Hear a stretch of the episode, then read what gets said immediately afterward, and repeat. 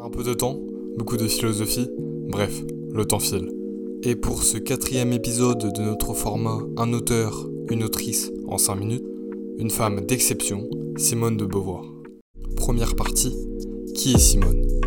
Alors bon, en réalité c'est peut-être un petit peu culotté, voire osé, de demander qui est Simone, étant donné qu'elle est connue internationalement et ce depuis de nombreuses années mais c'est quand même nécessaire de rappeler quelques éléments biographiques qui permettent de largement contextualiser sa pensée. Globalement, il faut savoir que Simone de Beauvoir est une philosophe, romancière, mémorialiste et essayiste française du XXe siècle.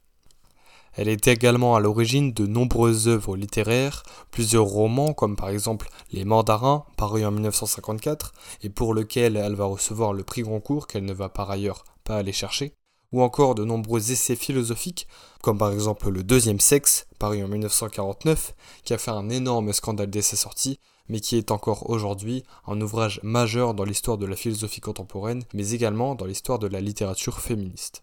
Elle est également l'une des grandes activistes du mouvement de libération des femmes dans les années 70 et est l'une des signataires majeures du manifeste des 343. Petite précision, il faut également savoir que le deuxième sexe n'avait pas pour ambition d'être féministe en premier lieu, mais bien philosophique. C'est par la suite, et notamment dans sa postériorité, qui deviendra un emblème majeur du mouvement féministe.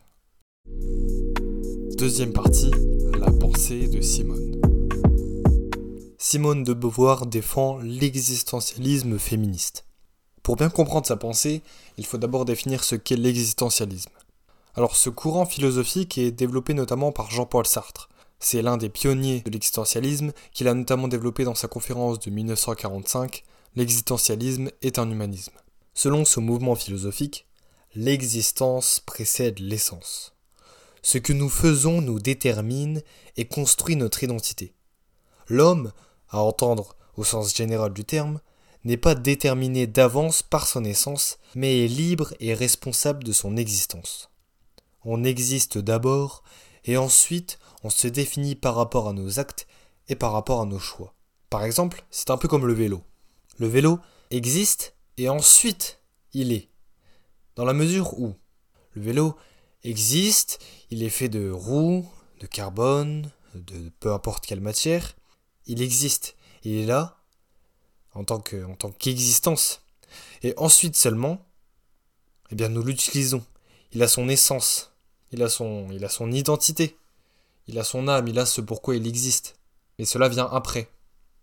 C'est pour ça qu'en fait, il faut, il faut avoir en tête cette image du vélo qui d'abord est, qui d'abord existe, et qui ensuite devient essence, parce que ensuite il roule, ensuite il est utilisé de certaines façons, et l'homme, c'est la même chose.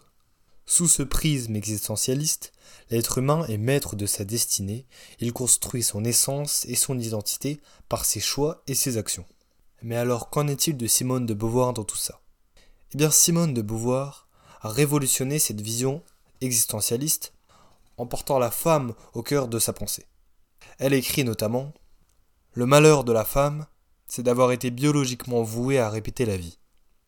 Et en effet, selon Simone de Beauvoir, existentialiste donc, la femme n'était pas, par essence, destinée à seulement répéter la vie, ou à seulement réaliser certaines tâches domestiques, ou à seulement perpétrer des préjugés liés à son sexe, dans la mesure où, comme n'importe quel homme de façon générale, au sens général du terme, c'est elle qui, par ses choix et ses actions, crée son identité. Donc, Simone de Beauvoir apporte une nouvelle façon de penser car elle détruit toute notion de masculinité et de féminité dans la mesure où elle ramène l'homme, de façon générale, à sa propre essence et à sa propre existence. Car, je le rappelle, l'existence précède l'essence.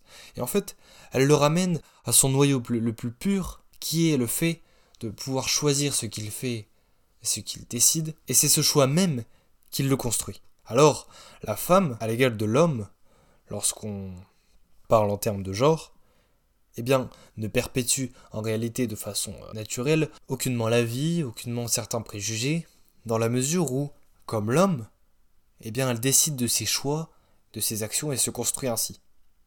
Et en réalité, toute cette pensée existentialiste féministe est absolument révolutionnaire dans les années 60-70, étant donné que cela met quelque part euh, en doute, remet en doute toute la construction de la femme euh, qui a été érigée depuis de nombreuses décennies. Et je terminerai cette partie avec une dernière citation de Simone de Beauvoir. Être femme, ce n'est pas une donnée naturelle, c'est le résultat d'une histoire.